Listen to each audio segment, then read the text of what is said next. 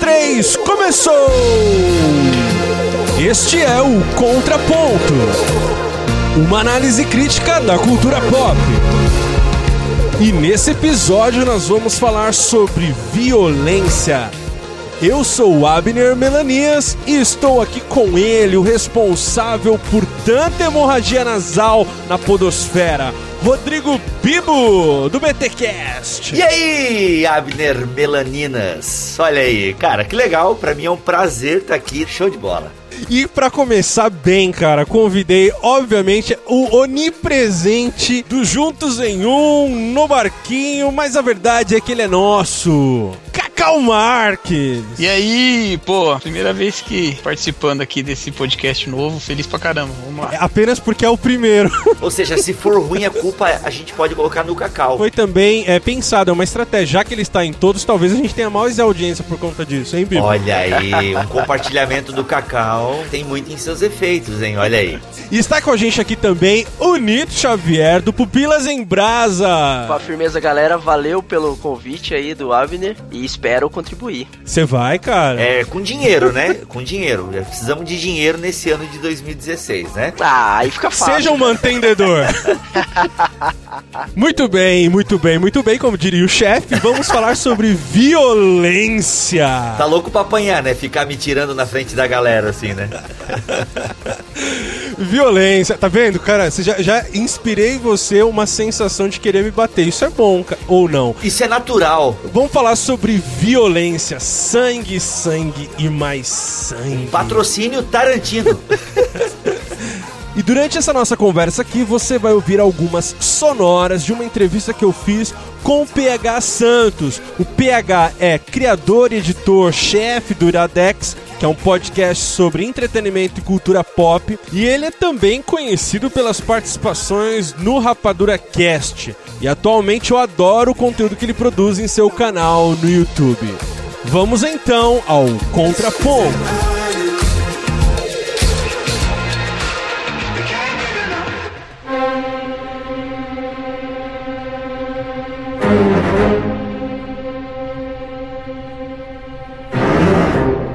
A banalização da violência, somada aí a um telespectador distraído, produziu um terreno fértil para que a cultura pop pudesse, por meio do cinema ou nas séries de TV, elevar ao status de arte a violência. Desde os velhos westerns a Charles Bronson, Duro de Matar, zumbis ou vampiros, passando pela Laranja Mecânica, uh, resvalando em Bourne, chegando em nomes como Quentin Tarantino ou David Fincher e até mesmo o nosso Capitão Nascimento. A pergunta é: o que é que deixamos entrar em nós enquanto consumimos tanto sangue? Por que, que existe violência na cultura pop? Eu acho que no sentido da violência, a arte imita a vida, né? Os seres humanos, eles são seres violentos. Vide o esporte que faz sucesso de homens batendo um no outro. Não vamos falar sobre isso, mas coisa que chama atenção. As criança brinca de dar murro no outro na escola. E isso é brincadeira, é diversão. Tu citou esportes, né? Mas se a gente olha para a história da humanidade, ela foi resolvida, né? Né, com a violência. Não tem um pouco essa questão de que o ser humano não é um pouco violento ou assassinos por natureza, né? Tem um filme aí das antigas. Talvez nós damos o nome de violência agora, né? Não sei quando é que surgiu esse nome violência, mas essa atitude mais é grotesca do ser humano, ela é antiga. As coisas antigamente elas eram resolvidas de maneira que hoje em dia nós chamamos de violenta, mas antigamente era super, não é que era normal, mas talvez não era tão chocante, né? Uma pessoa empalada em praça pública. Eu tenho uma tese que eu defendo lá no Sagrado e o Profano na Cultura Pop, meu e-book, na BT Store. Olha só. Gratuito ainda por cima. Tem uma tese lá que eu defendo que a gente precisa desse tipo de. Precisa ficar muito forte, né? Mas a gente faz uso desse tipo de linguagem cinematográfica ou estética da violência nos filmes e séries que a gente assiste por uma necessidade de não expulgarmos isso na vida real. Ou seja, eu sou o cara que tá ali batendo. E aí, quando eu chego naquele clímax eu cheguei no meu ponto que eu, que eu não vou dar porrada na rua, entendeu? É um processo de catarse. Exato, eu defendo essa ideia, que você chega ali na catarse, ele te expurga, né? Você faz meio que um sacrifício simbólico, e aí é o que você tem de extravasar mesmo sua energia violenta. Então, é, tá lá, baixa gratuitamente, dá uma lida nesse capítulo que é bem interessante. Mas eu quero introduzir o Cacau, quero chamar Cacau aqui. É, Cacau, diz pra mim, tem muita violência na cultura pop, cara? Tem, cara, tem bastante. Agora, muito no sentido de se isso é exagerado, além do que deveria, eu não sei se eu consigo julgar isso. Eu acho até que o que você falou, Ab, faz sentido sim, dessa catarse e tal, mas não explica plenamente o fenômeno, né? Porque nem sempre não, claro. o propósito da, da violência é esse. Mas tem alguns exemplos, assim, que eu acho que cumprem bem esse papel, assim, sabe? Você pega, por exemplo, aquele filme Taken, Busca Implacável. É, é uma catarse do início ao fim, né? O cara tentando a mão em todo mundo e você só comemorando, né? Um, um, pouco mais obscuro, né? Quem assistiu Lady Vingança, do Chanuk Park, ele é assim também. É, um, é, uma história de vingança e você se sente vingado assistindo ali. Old Boy, ui, não recomendo. Cara, Old Boy é, é né? tenso, né, cara? Old Boy é maravilhoso, velho. Nossa. Recebe uma porrada no estômago, assim, tão forte que. Esse diretor tem a trilogia da vingança, né? É, é o Mr. Vingança, é o Old Boy e depois o Lady Vingança. Que o Old Boy e Lady Vingança são os melhores. O, o, primeiro ele é um pouquinho baixo orçamento, assim, então. Mas é, é bacana pra caramba.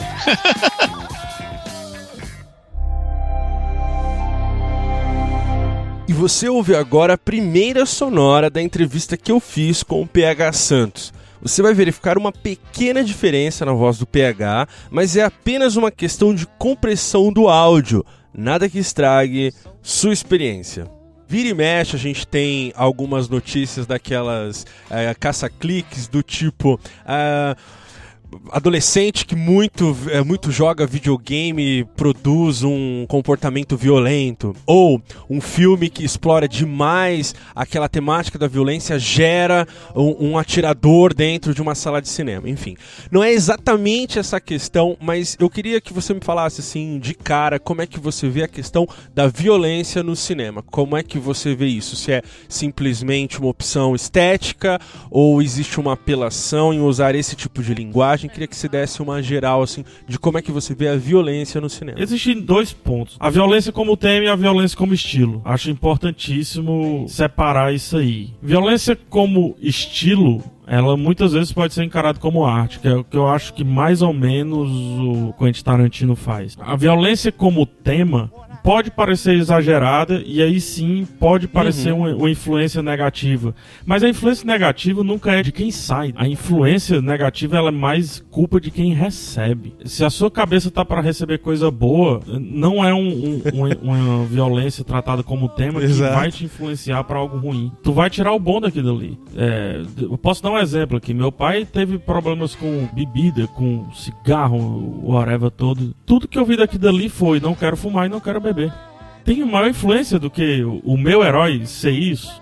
É, é sempre da cabeça de quem recebe. Acredito que quando você trata sério e explora o hiperrealismo, coisa que o Tarantino não faz, ele não explora o hiperrealismo da, da, da violência, mas outras pessoas, se a gente pegar o Poderoso Chefão, aí sim, você tem que tentar analisar por que, que aquele hiperrealismo está sendo gerado. Qual é o contexto? Qual é o assunto? Poderoso Chefão é, é óbvio.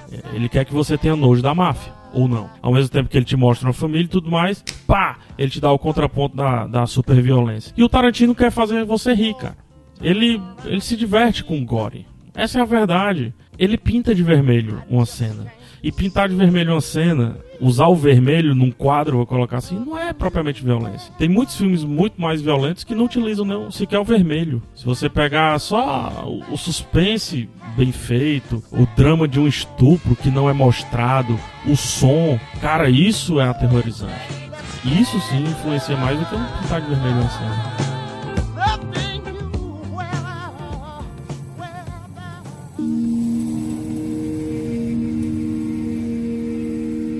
Também tem o Jogos Mortais, né? Não à toa fez uma carreira em cima de cena cortada agitada, rápida, ritmo acelerado, trilha sonora super aguda e, e batendo no teu peito, fazendo com que você também acelere, né? Seu, seu batimento, até aquela coisa de sentar na ponta da cadeira ou torcer tal. É, não sei, assim, vocês veem, óbvio, né, que existe uma intenção nessas escolhas, né? Não é à toa que essa estética da violência ela é tão utilizada, mas queria que a gente pensasse um pouquinho sobre isso, assim. É, que, que, faz um cara decidir que vai usar esse tipo de tinta? Eu assim? penso que a tecnologia no cinema ajudou a desenvolver ainda mais esse recurso estético, né? essa questão visual da violência.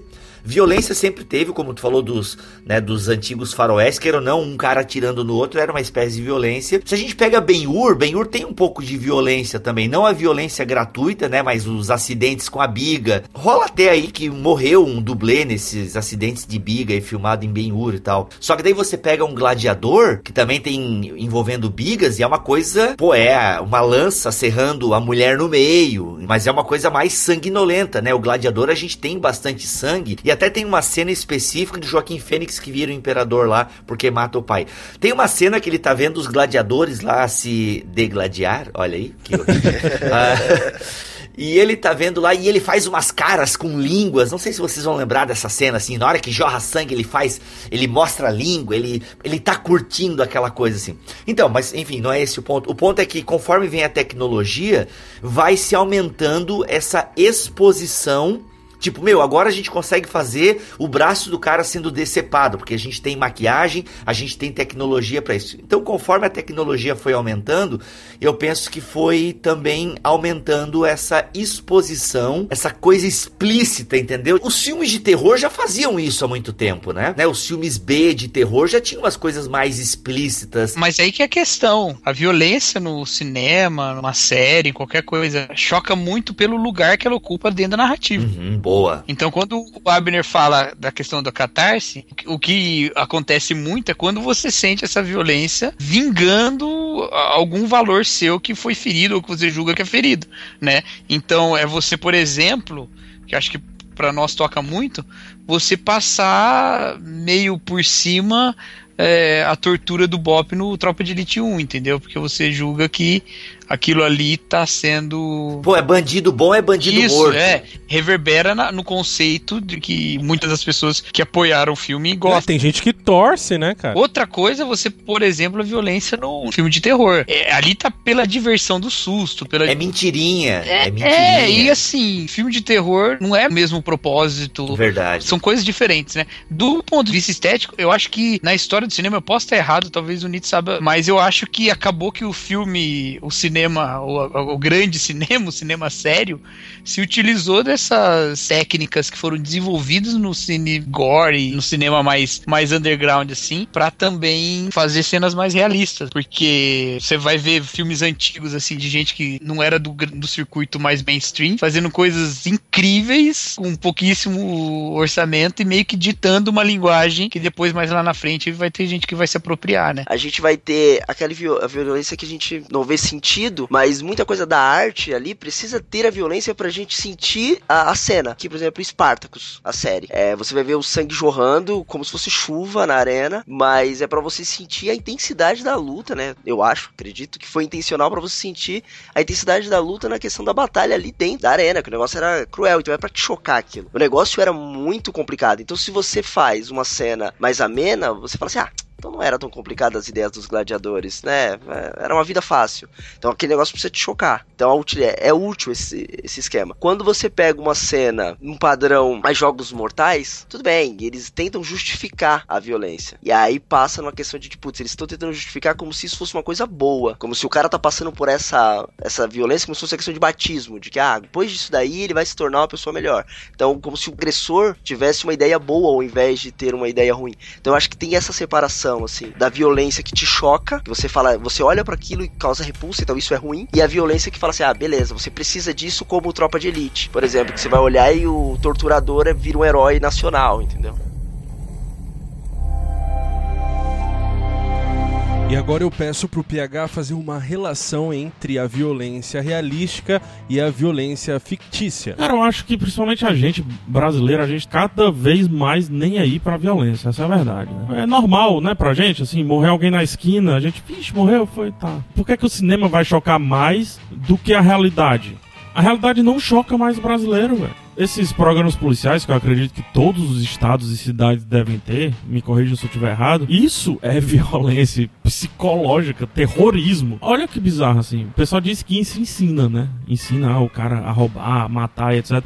Cara, isso ensina a gente, e acredito que muitos que ouvem isso aqui, cidadãos de bem, ensina a gente a não estar tá nem aí com a morte da esquina, cara. Então, não é o cinema que, se ele elevar o nível, ou se ele, sei lá, Las Trier quiser tocar nessa ferida aí da maneira mais absurda possível, mais uma vez, não é quem joga a informação, é quem recebe. Véio. Se você mostrar, sei lá, pra uma pessoa extremamente inocente, vamos colocar aí uma criança de 8 anos de idade, o começo de Kill Bill, essa criança pode chorar. Por que, que a gente não chora? Porque tá preto e branco? Não, não é porque tá preto e branco. É porque a gente sabe que na esquina morreu um ontem. E a gente não tá nem aí. A gente não se choca. O meu primo, é um dos primos mais velhos que eu tenho, que assim, meio que eu fui criado junto com ele, ele foi assassinado com um tiro na cabeça. Quando eu fui pro local, foi no meio da rua e tudo mais. Eu vi as pessoas assistindo o corpo do meu primo no chão como se fosse, cara, um, um, um, Monet e fazendo foto. Você vai me dizer que, o, que o cinema produz coisas ou que o cinema se apelar. Vamos, vamos lá, eu acredito que o futuro do cinema são esses óculos, esses VRs, né? Esses óculos de realidade virtual. Se te jogarem uma cena absurda ali, você vai ficar com, com nojo, você vai ficar meio assim e tudo mais. Só que você acostuma, porque quem recebe começa a não estar mais nem aí. Se na vida a gente não tá mais nem aí pra muita coisa, o cinema não. Ele não afeta. Ele pode dar ideia. E aí eu concordo quando, sei lá, o cara quer comparar, falando do dispositivo que é o videogame, o cara quer comparar o, o atirador lá do Shopping Morumbi que jogava do Nukem e bababá, etc. Aí ele compara, tudo bem, o cara se inspirou aqui dali, mas ele já era mal, entendeu? A essência dele já era ruim. Eu tô falando de essência. E na essência a gente não se preocupa mais com a violência. É normal, faz parte do nosso amanhecer do nosso dormir.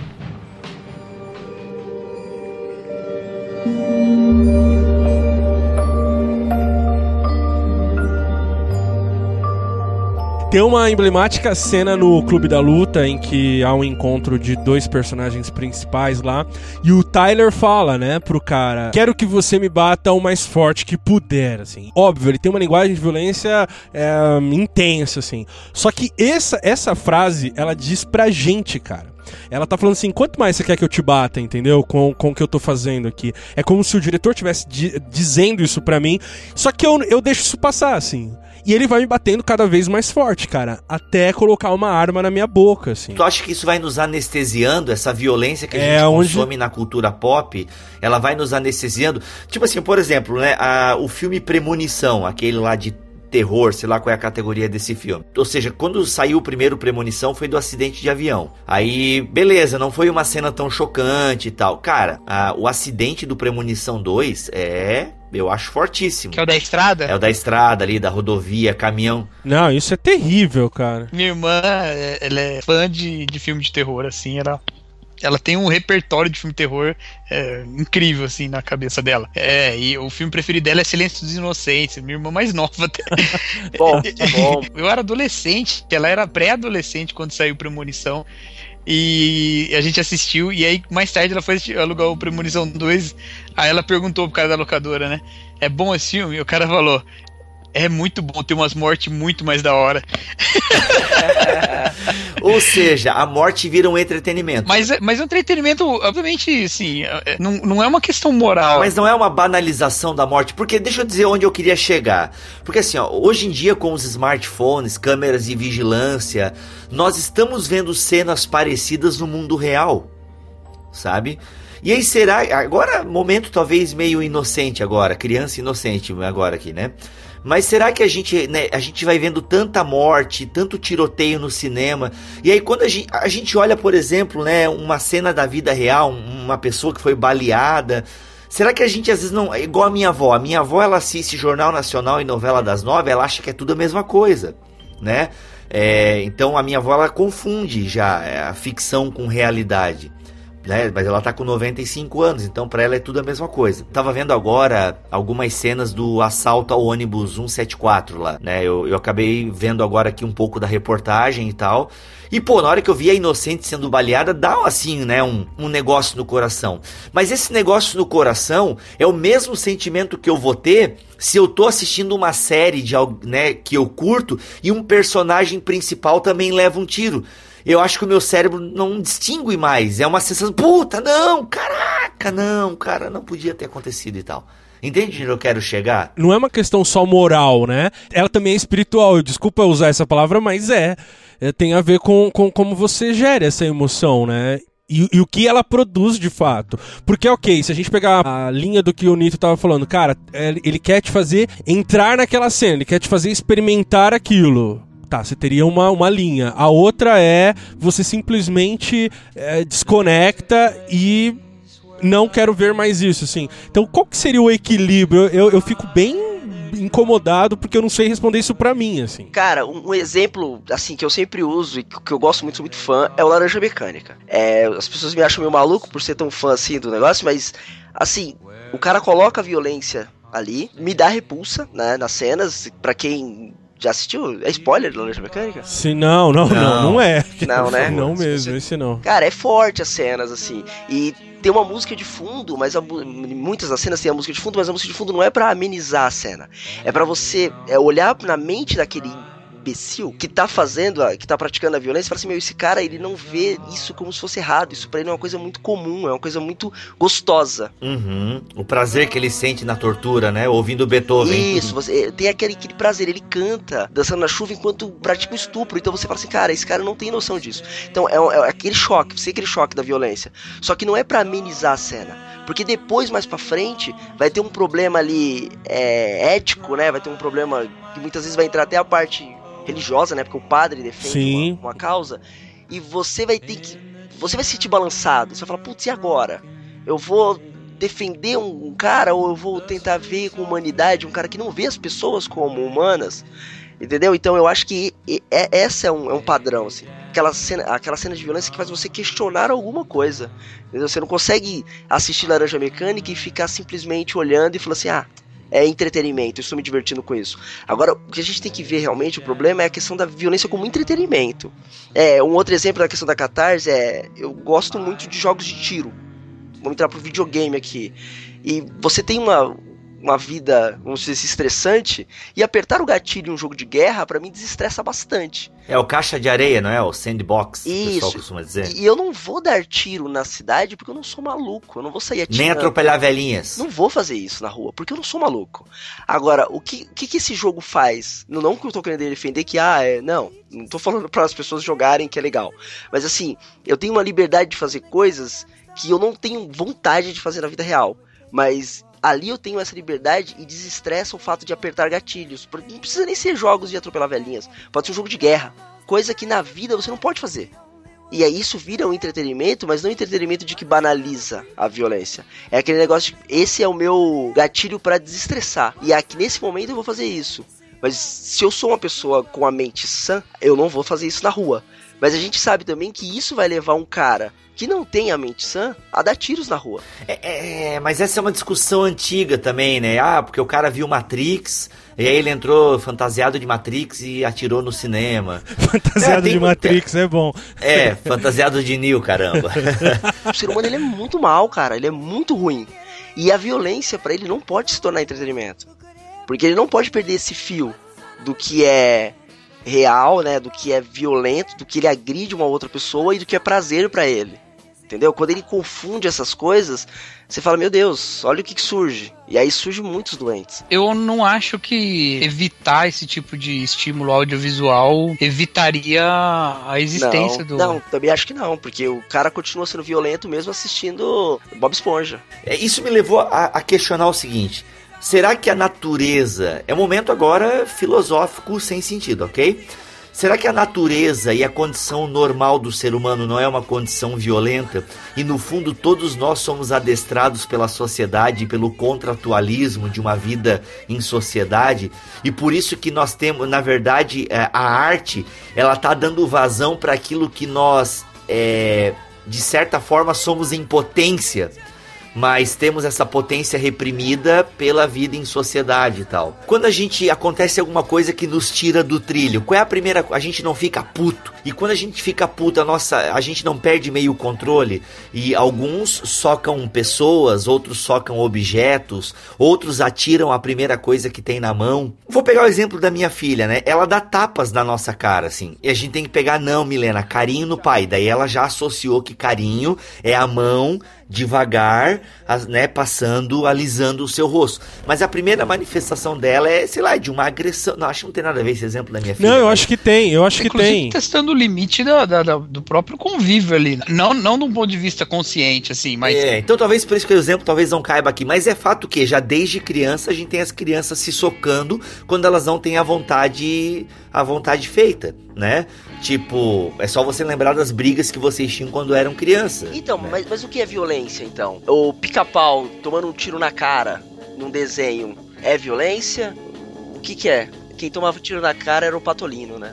aí a gente tem uma questão de subjetividade grande que aí não, dá, não daria para entrar, porque é profundo. Quer dizer, é, seria a, aquele produto que eu tô consumindo, violento em si, é, na sua natureza ou na sua origem. Quer dizer, o que ele provoca em mim ou ele é de fato? Cara, é uma, é uma discussão bem louca. Mas só pra meio que arredondar e dar uma, um fechamento, eu acho que essa violência contida nesses produtos pop que a gente consome, enfim, não faz mais uh, nada além do papel dele de atuar como talvez um apaziguador momentâneo de uma crise que se dá no, no, no reflexo mesmo daquilo que o, o Bibo citou no começo. Eu não consigo controlar e nem entender de fato o que está acontecendo na sociedade violenta que eu vivo. Logo, esse filme me dá uma forma de eu extravasar, pelo menos durante alguns minutos, isso tudo. Assim.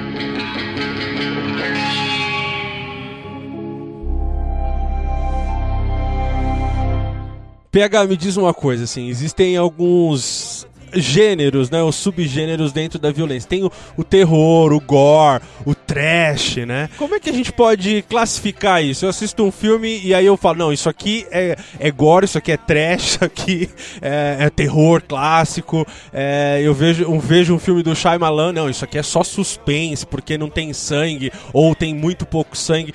Como é que a gente faz essa classificação? Isso existe ainda ou é, ou é assiste aí e pronto? Existe, mas só que eu acho que tá cada vez mais talvez seja mais difícil você classificar o filme, mas você passa mais a classificar a cena. Você tem que dizer assim, cara, essa cena é gore, essa cena é trash, essa cena não sei o que. O que é o trash, né? É o terror mal feito. É o terror, o suspense ou o próprio gore mal feito.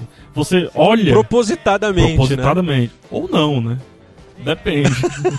o cara pode ter feito um negócio assim, putz, eu quero ganhar um Oscar, sai o trash, beleza. Ganhei fama, fica trash. Mas o trash é, é, o lixo, né? É o feito com pouco, é o, é, o, é o feito mal feito, é isso. É aquele sangue que você olha e diz, groselha, tenho que rir disso, é groselha, e etc. E a história acompanha essa como a gente costuma dizer aqui no Ceará, essa putaria toda, né? O gore, ele vai além. A diferença do gore pro terror é que no terror você mostraria uma cena de sexo. No gore você mostra a penetração. É a diferença do sexo pro sexo explícito, né? Que o pessoal fala. Essa é a diferença do trash, do terror, do horror pro Gore. O Gore, ele não pode tirar a câmera quando a víscera tá sendo exposta. Se ele tirar, não é Gore. É um terrorzinho. É o Von Trier em Anticristo, é, talvez. Talvez, talvez. Se o cara sente dor, ele não pode dizer, estou com ânsia de vômito. Não, ele tem que vomitar. E ele tem que vomitar na câmera. Isso é Gore, velho. É nojento, é. sabe? É isso. O Gore é, é particularmente isso. Não, e o terror é aquela ideia bacana, né? Onde você se apega muito mais ao ambiente do que propriamente ao que é mostrado, assim, né? Hoje a gente tá vivendo terrorismo no Brasil, assim, terrorismo nesse, nesse lance que eu falei de assalto e tudo mais. Você nunca viu um assalto, mas você tem medo do assalto. Esse é o terror putz, cadê o monstro, velho? Se mostrar o monstro, se for monstro mesmo, horror. Cara, dentro disso, assim, tem alguma. algo que você tem vergonha de admitir que assistiu ou que gostou e que de repente tá dentro de, de algum desses gêneros, assim? É óbvio que se você tiver vergonha, você não vai falar pra mim, mas teria algum que passaria. Tem, tem um filme recente, assim, que ele é bem terror, bem suspense, assim chama-se Corrente do Mal. É um filme bem bom, bem interessante. É It Follows em inglês filmaço. E, e discute o lance de doença sexualmente transmissível e tal. Cara, um ótimo filme pra se discutir. Tem um antigo, muita gente acha ruim hoje, mas é um guilty pleasure meu, chama-se Stigmata. Não sei se Ah, eu lembra. lembro disso, eu gostava muito. cara. Não é, não é, né, não, Era aquele filme, pô, vamos juntar os amigos e tal, vamos ver Stigmata todo mundo. Sim, sim. Pentagrama invertido. Porque ele tem tudo, ele tem o terror, ele tem o gore, ele tem o, horror, ele tem só a parte psicológica, a galera conversando sobre algo macabro, a preparação do, do- do ritual lá, ele tem tudo, assim. Então é, é um filme, eu, eu acho bem completo, assim, no sentido desses subgêneros que a gente falou. Estigmata. Mas é Guilty Pleasure. Hoje o pessoal acha ruim, não sei porquê.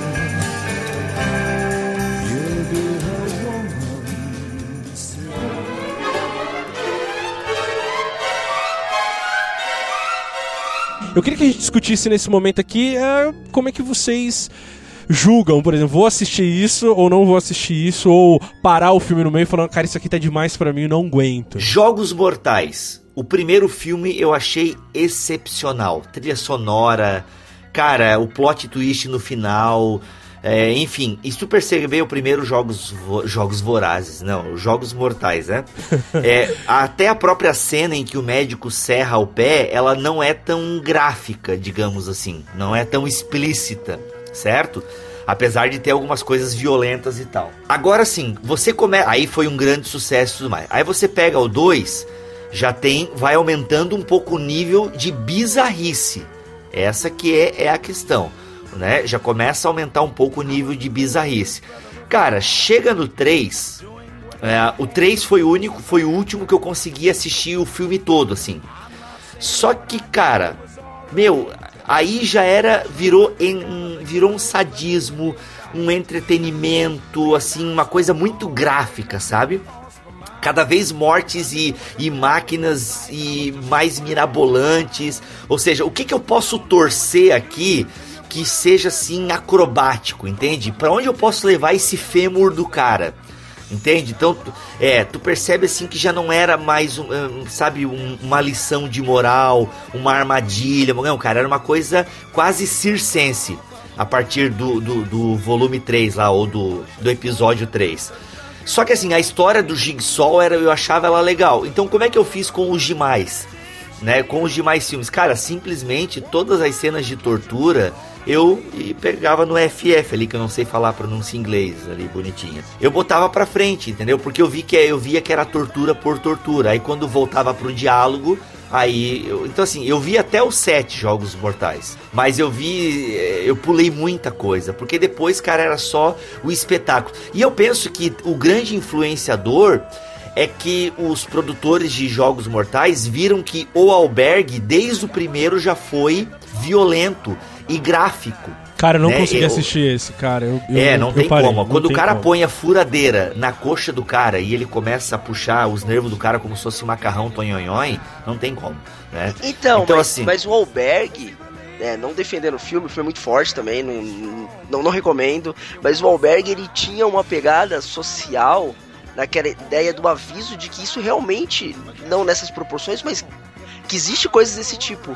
Desse tráfico de, de pessoas naquela região ali do. Tráfico de órgãos, né? É, da Europa à Ásia ali, naquela regiãozinha ali, tem umas paradas malucas desse jeito, assim. Uhum. E, e meio que choca você pra falar assim, cara, isso existe. Não precisa ver. Entendi. Tipo, é. Você só não precisa ver, porque o negócio é muito forte. É a banalização, é a banalização. E tanto assim, ó, o termo gore. O termo gore, eu fui descobrir o que significava quando eu fui ler críticas sobre o albergue, né? Inclusive, é, o albergue, ele entra numa outra categoria de terror, que é o terror gore. Que é essa coisa assim mais nojenta, mais explícita e tal.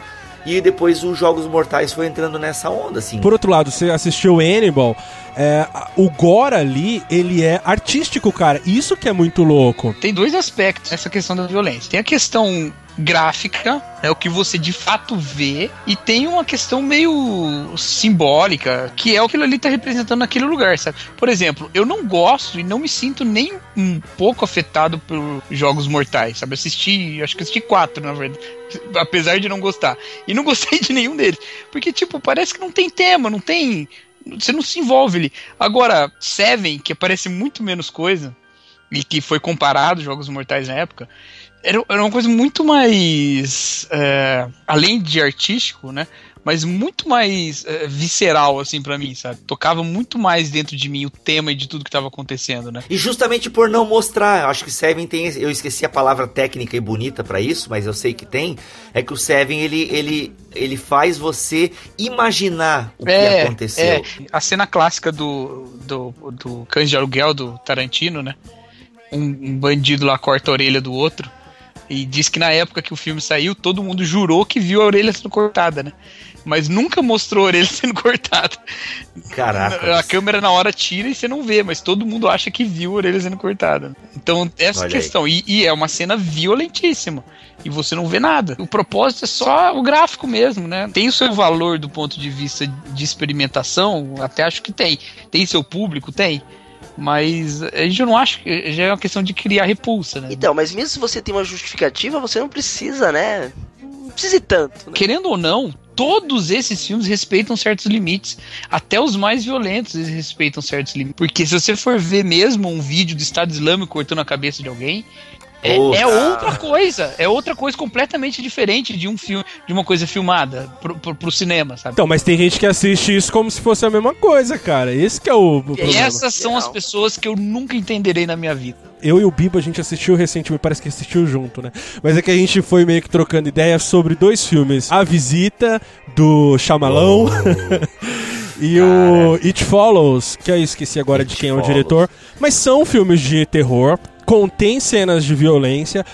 Só que, cara, é bom, né? Tipo assim, ele é tem bom, por que estar na narrativa, você entende, você sente, uh, e ele não precisa ser explícito, né? Você não tem um jorro de sangue uh, nas telas inteiras para te falar, olha, ele está morrendo, você entende que ele está morrendo, sabe? Por outro lado, tem aquele filme do Edward Norton, que pra mim é um, é um bom filme e é tenso demais, chama-se A Outra História Americana.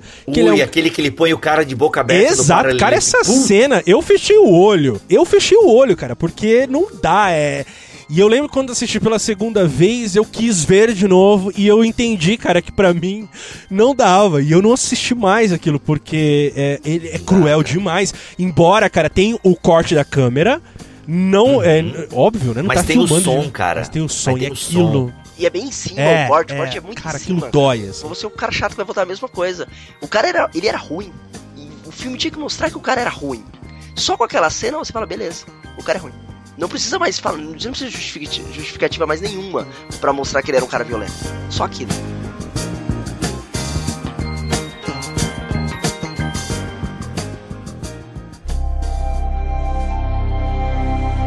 É, PH, vamos passar agora para a questão de códigos e símbolos, assim. É, como a gente é mesmo, acho que passamos muito por cima, assim. Se antes um molho vermelho dava conta de simular sangue, atualmente esse sangue tem que ser mais vermelho, mais grosso, mais sensual.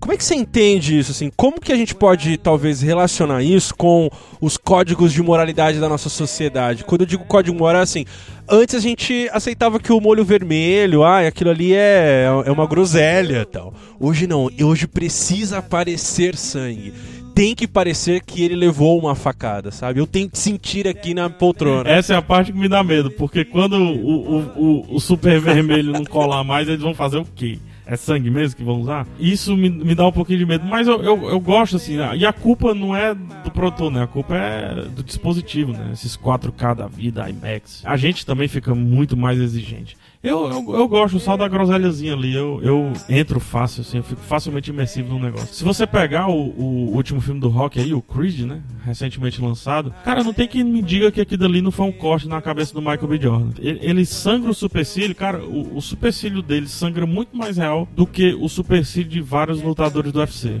Isso me assusta, porque eu já começo a perguntar assim, como é que eles fizeram isso?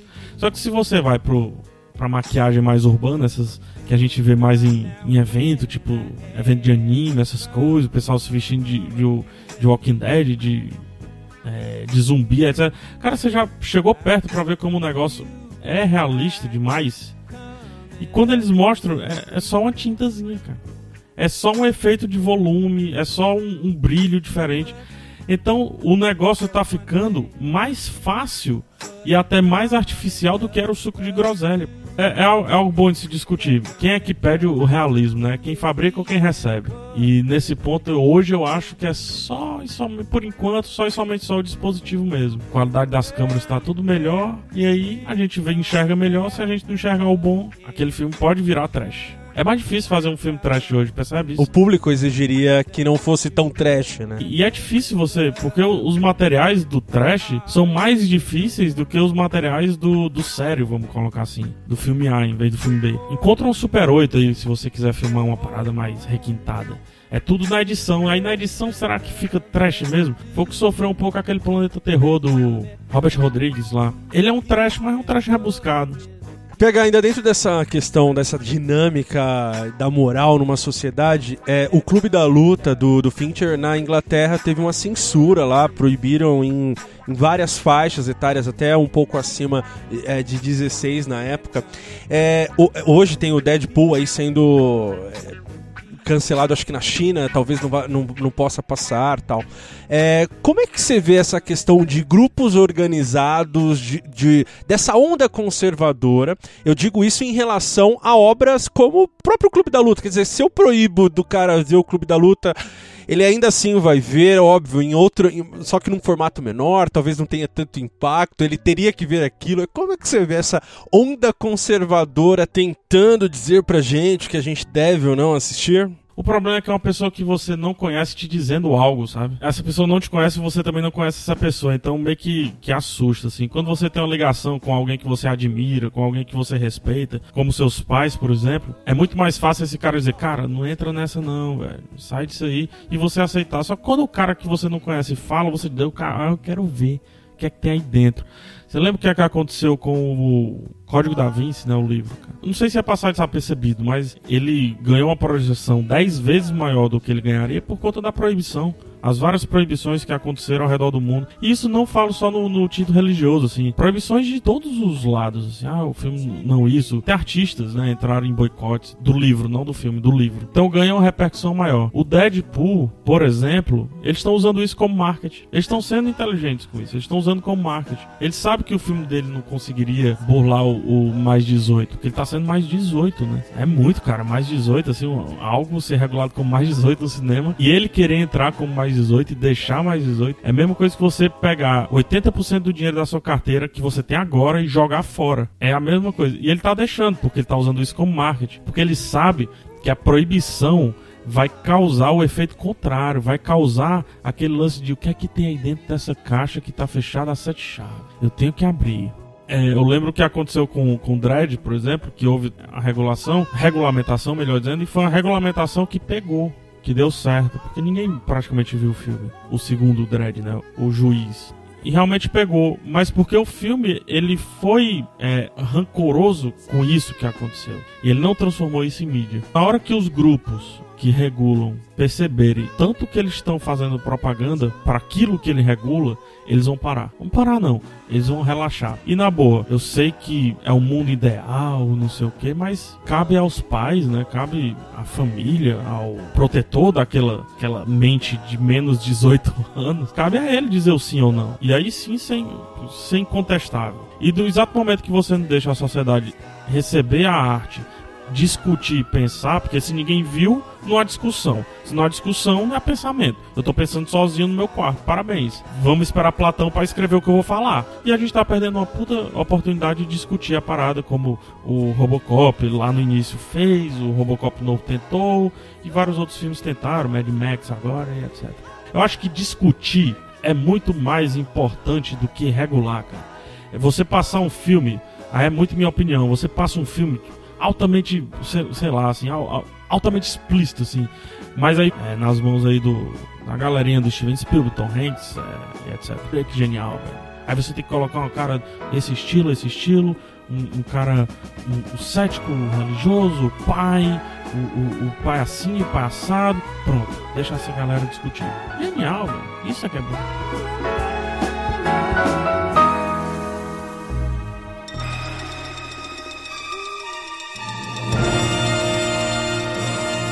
Eu acho que nesse momento da nossa conversa faz-se necessário citar um nome aqui, que eu sei que tem fãs aqui gravando comigo, que é o Quentin Tarantino. Vamos falar desse método da violência? eu acho que é importante, assim, esse cara é conhecido como um cara que usa, né, essa questão da estética da violência ao máximo. Cortes rápidos e, e cortes literalmente, assim, né? Em Kill Bill, por exemplo. cara, falem mais, vocês que são fãs, assim, é, eu não sei se de carteirinha, né? Eu não vou falar mal do Tarantino. Não, não é De carteirinha mal. do Emosk, no caso, né? Mas eu queria que vocês falassem os porquês, assim. Queria que a gente entrasse um pouquinho dentro da mente dele e e vocês conseguissem falar pra mim os porquês. É o seguinte, o Tarantino, que é um dos meus diretores preferidos, sem dúvida É nenhuma. nóis. Apesar dos seus filmes sempre conter é, as doses de violência, a grande inovação dele, que chamou a atenção das pessoas que produziram o primeiro filme, por exemplo, era o roteiro. Principalmente o texto, os diálogos, que eram coisa de explodir a cabeça, né? Então ele é muito inovador nisso. Tanto é que ele começou vendendo roteiro. Só que ele, por ter essa. Ele era apaixonado por esse tipo de cinema e ele resolveu fazer esse tipo de filme, mas traduzi-lo para mentes que sempre consideraram esse tipo de filme como um filme é, é, segunda, segunda linha, sabe? Menor. Então é menor. Então ele consegue e assim no Pulp Fiction ele atinge né, um, um grau de maestria impressionante. Assim, ele ele tem violência pesada e tem e muita coisa que você imagina também, né? O que é que o Marcelo Wallace fala que ele vai cair medievalmente em cima do cara lá? Você não sabe, você já imagina. Não precisa mostrar nada, né? Você só, putz, cara, esse cara agora tá ferrado. Mas, ele, mas o Tarantino, ele tem uma evolução, não sei se o Nito vai concordar, que ele passa de um cinema só de diversão para um cinema que vai vai discutir umas paradas aí mais para frente, inclusive essa questão do, no- do nosso sentimento da injustiça histórica, sabe? Eu sinto muito isso quando eu vejo Bastardos Inglórios, ele tentando dar uma resposta cinematográfica porque pro, pra toda a crueldade que foi feita, ou mesmo no Django, sabe? Então, é, aí eu acho que o tema da catarse é aí em Django, Stars Inglórios, em especial no Berdu, que, que é o personagem mais Putz, é. catártico, acho, da história do Tarantino.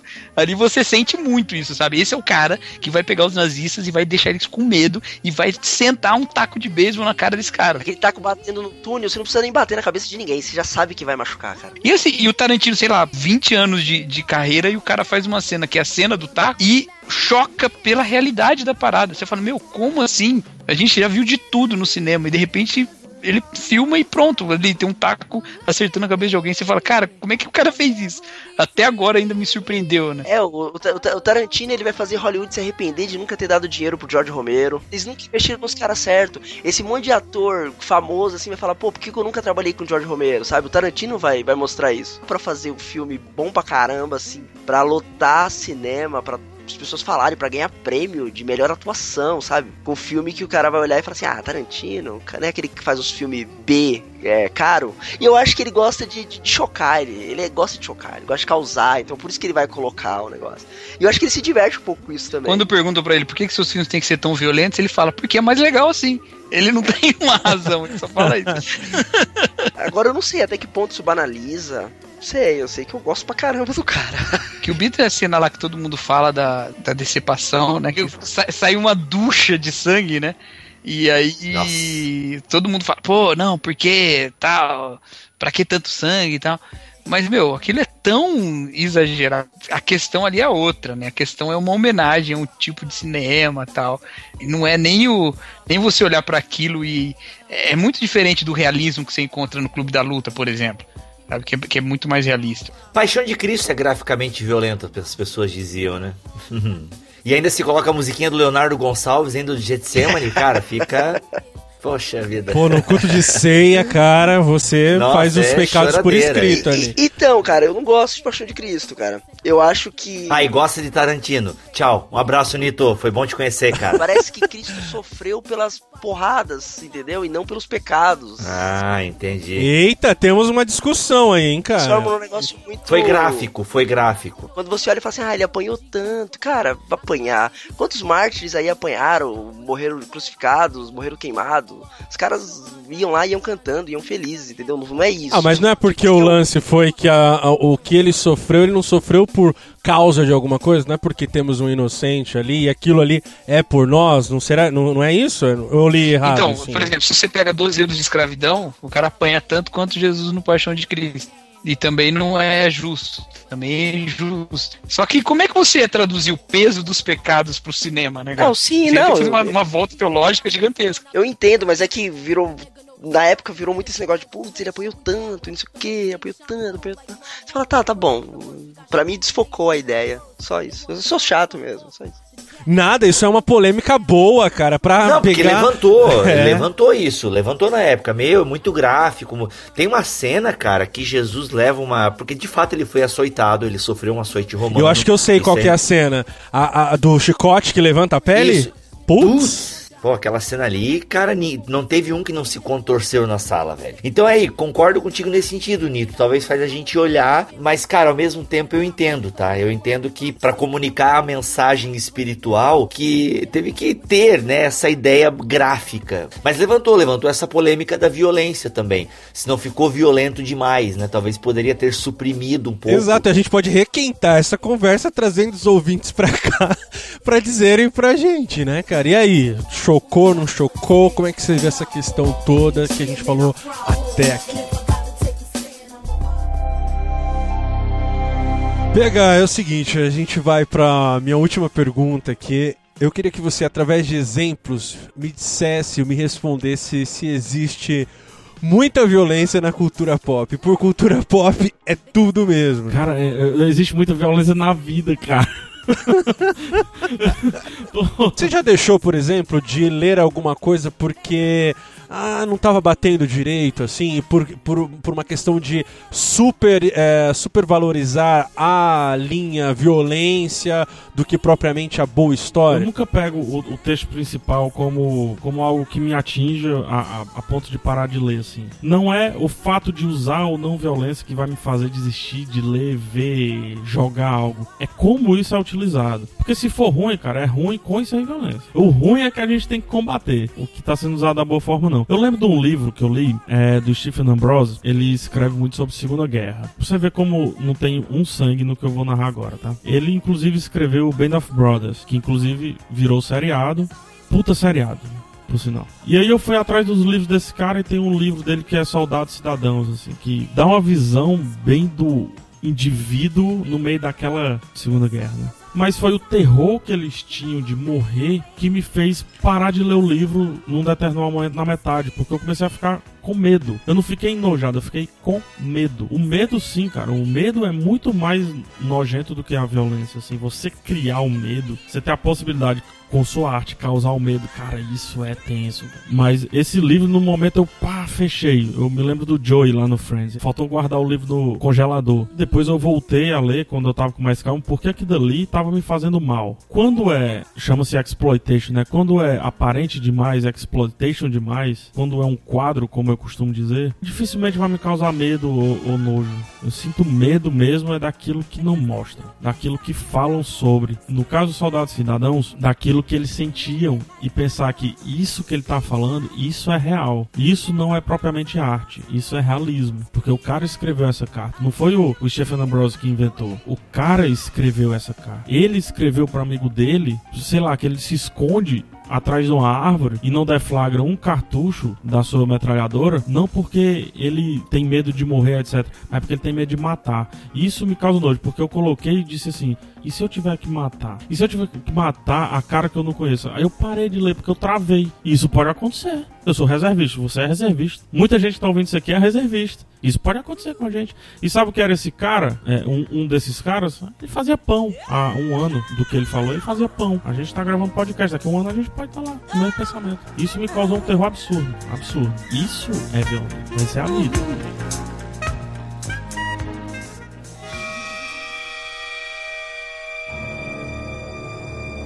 Bom, chegamos então ao momento que a gente compartilha aqui algumas indicações. E aí é legal dizer que assim, é, não estamos indicando filmes violentos. Todo filme tem classificação. Então você pode ver a classificação antes de consumir e ler pelo menos a sinopse, por que não, né? Vamos conversar pelo Nito. Nito, manda aí, cara, o que, que você tem pra nos dar de dica, cara? Só lembrando de novo que o assunto é violência, então as indicações ela vai ter ali violência, tá? Então, é, vai, vai, vai sabendo.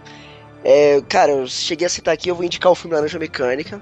que eu acho que tem uma discussão ali muito profunda sobre o que você prefere na sua vida, assim. O que você prefere ter como vizinho? Um filme violento, tem cenas de violência, mas... Eu sempre achei que fosse alguma biografia ou alguma coisa, história do, da seleção holandesa. Ok, tchau. e, e, também fica em direção do livro, cara. É um livro muito bom e o final do livro e o final do filme são diferentes, mas tem uma discussão ali da questão da mente do ser humano, assim. O que, que você prefere ter como vizinho? Um ser humano ou o outro ali? Não exatamente como vizinho, mas quem você prefere ter na sociedade? E essa discussão é muito boa que tem no Laranja Mecânica. E vocês fizeram, inclusive, um podcast só sobre, né, cara? Sim, sim, fizemos um Pupilas em Brasa sobre laranja mecânica. Tá lá também, se vocês quiserem ouvir. Mas nesse sentido dessa discussão aqui que eu, que eu tô falando. Indicar aqui um filme do Tarantino, né, o Bastardos Inglórios. É um filme Nossa, extremamente violento, mas tem uns diálogos maravilhosos, assim, e ele faz uma, um, um, romance, né, uma história diferente de uma história que a gente conhece, que é a história do nazismo e tal. E por último, para não ler a lista inteira aqui, eu vou indicar George Romero, ele coloca uma coisinha ali a mais, uma discussãozinha a mais, sempre tem uma coisa, só que infelizmente não deram dinheiro suficiente pro cara para ele estar tá em todas as telas, mas tudo bem. Nito, mas fala assim pra mim, cara, se eu tivesse que começar por um filme dele, qual seria? Cara, começa pela Noite dos Mortos Vivos, que tem aquela jogada racial ali muito boa. E aí depois você vai, você vai gostar, você vai pro resto. Cacau Marx, o que, que você tem pra nós aí, cara? Eu, olha, eu vou sugerir que vocês vejam a trilogia do Chanuk Park. Não, cara, não faz isso. Falando em violência. em especial, se você puder ver só um, cara, veja só o Old Boy que é o melhor não. dele disparado. Não vê Veja Old Boy do Spike Lee, que é cara. muito O remake, né? O re... Não tentei, inclusive. É uma tristeza tremenda. Ele tira a violência e bota a sensualidade. Diz a história que o Spike Lee tava muito bravo. Ele não tava mais querendo fazer aquele filme e ficou ruim por causa disso. Mas não vejo, é muito ruim. Mas o, o, a trilogia é muito legal do, do Sean Park. Ele é um baita diretor asiático e ele tem muitos outros bons filmes também. Mas esse aí, essa trilogia vale muito a pena a discussão da violência e da vingança é mais presente no último, no Lei de Vingança, né? Hum. Mas no Old Boy tem uma. Tem, são tantos recursos de roteiro e de montagem, que, cara, é assim, um deleite pro, pro cinéfilo, né? Então, assim, já que a gente tá no espaço do não veja, Bibo, qual é o filme que a pessoa não pode ver? Cara, cara eu comentei anteriormente com vocês ali daquele filme do ator do Old Boy, se o nome dele já, Yang Jung Zheng, né? O, o Min Shin Ko, Choi, sei lá qual é o nome do cara. O Ling. O Ling, é. Aí eu, eu falei daquele filme do Rastreador, que ele corre atrás do. Que na verdade ele é o assassino nesse filme, e tem um outro carinha que se eu não me engano faz o G.I. Joe, é um dos ninjas do G.I. Joe lá. E ele é o policial e tal. O nome do filme é Eu Vi o Diabo, tá? É um filme sul-coreano de 2010. É tenso. Então, assim, eu não recomendo porque é um filme triste, com violência. É, cara, é um filme triste. É, eu vi por indicação. Porque, assim, se um dia tu tiver é, muito feliz e, pô, eu tô afim de ficar triste, assiste esse filme. Cara, melhor definição. Muito bom. Por favor, assista porque, cara, é, é horrível. Mas eu vi até o final, não me pergunte por quê, não sei. Tem alguma é, coisa aí. O roteiro aí. é bom. É, tem o roteiro é bom. Prende ele. Por quê? O que vai acontecer? Por quê? É, mas no fundo é mais uma história de vingança. Se resume a então, isso. Então assim, não vejo esse filme, eu não vou ver. Eu só coloquei na lista aqui só pra deixar aqui. Pessoal, beleza. tá ali, né? Talvez tenha na Netflix e tal. Eu vou falar das minhas indicações, são só duas. É, os caras citaram aqui, são apaixonados pelo Tarantino. Cara, eu gosto muito, mas eu quero citar hum, os irmãos Coen, porque eles têm um filme chamado Onde os Fracos Não Têm Vez. Cara. Que é um, um absurdo, assim. Ele é um absurdo de, de roteiro, de, de interpretação. Ele tem um assassino, cara, que mata as pessoas de uma maneira assim que você fala. Ah! E é, e é a assinatura dos Coen, eu, eu assim, tem que, esse tem que assistir assim, vejam, onde os fracos não têm vez dos, dos Coen. E aí, eu quero citar uma série que uh, já finalizou a segunda temporada, é Fargo, que ela é, in, é inspirada no, no, no, original dos Coen, mas é de uma beleza absurda, é uma das melhores coisas que a TV está produzindo, assim. É uma pena que as pessoas ainda não descobriram Fargo. Assistam, é, e, e, não é porque ele é violento, ele tem cenas de, de ação muito forte e tal, mas não tem o gore. Mas você sabe, ali tem, tem sangue, tem, tem porradaria, mas É Coen, cara, é comédia do erro, tem muito humor, então você fala, peraí, eu tô rindo disso, e aí tem aquela coisa, por que, que eu tô rindo disso? Isso me diz alguma coisa, enfim. Nossa, o Fargo mesmo, o filme, é, é inacreditável, né? Tipo, tem gente sendo triturada e a gente, meu Deus, como assim? E tu não tá achando. é, Eles conseguem fazer de tal maneira a violência que tu não. Meu, como assim? Não tô entendendo. Ele não é explícito, como os meninos estavam falando do Tarantino, ele não precisa te mostrar pra você entender o que tá acontecendo, né? Cara, eu me senti um imbecil por ter gravado esse tempo todo com vocês e não ter lembrado do Onde os Fracos Não nem do filme do. Ah, que pena, foi uma violência da minha parte.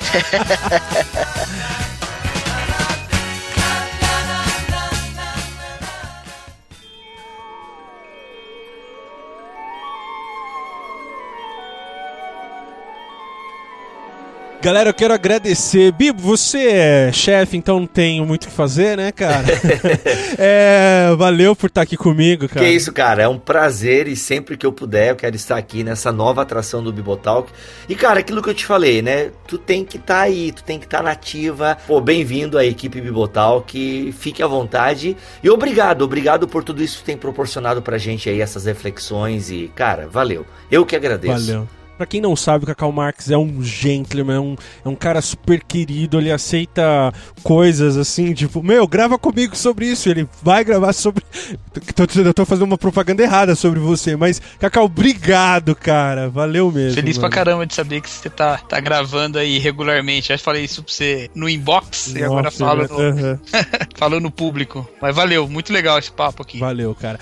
E quero recomendar o Pupilas em Brasa do Nito Xavier, que tá aqui com a gente. Cara, muito obrigado, velho, por você ter participado com a gente. Pô, valeu, cara. Eu que agradeço. Precisar, a gente tá à disposição.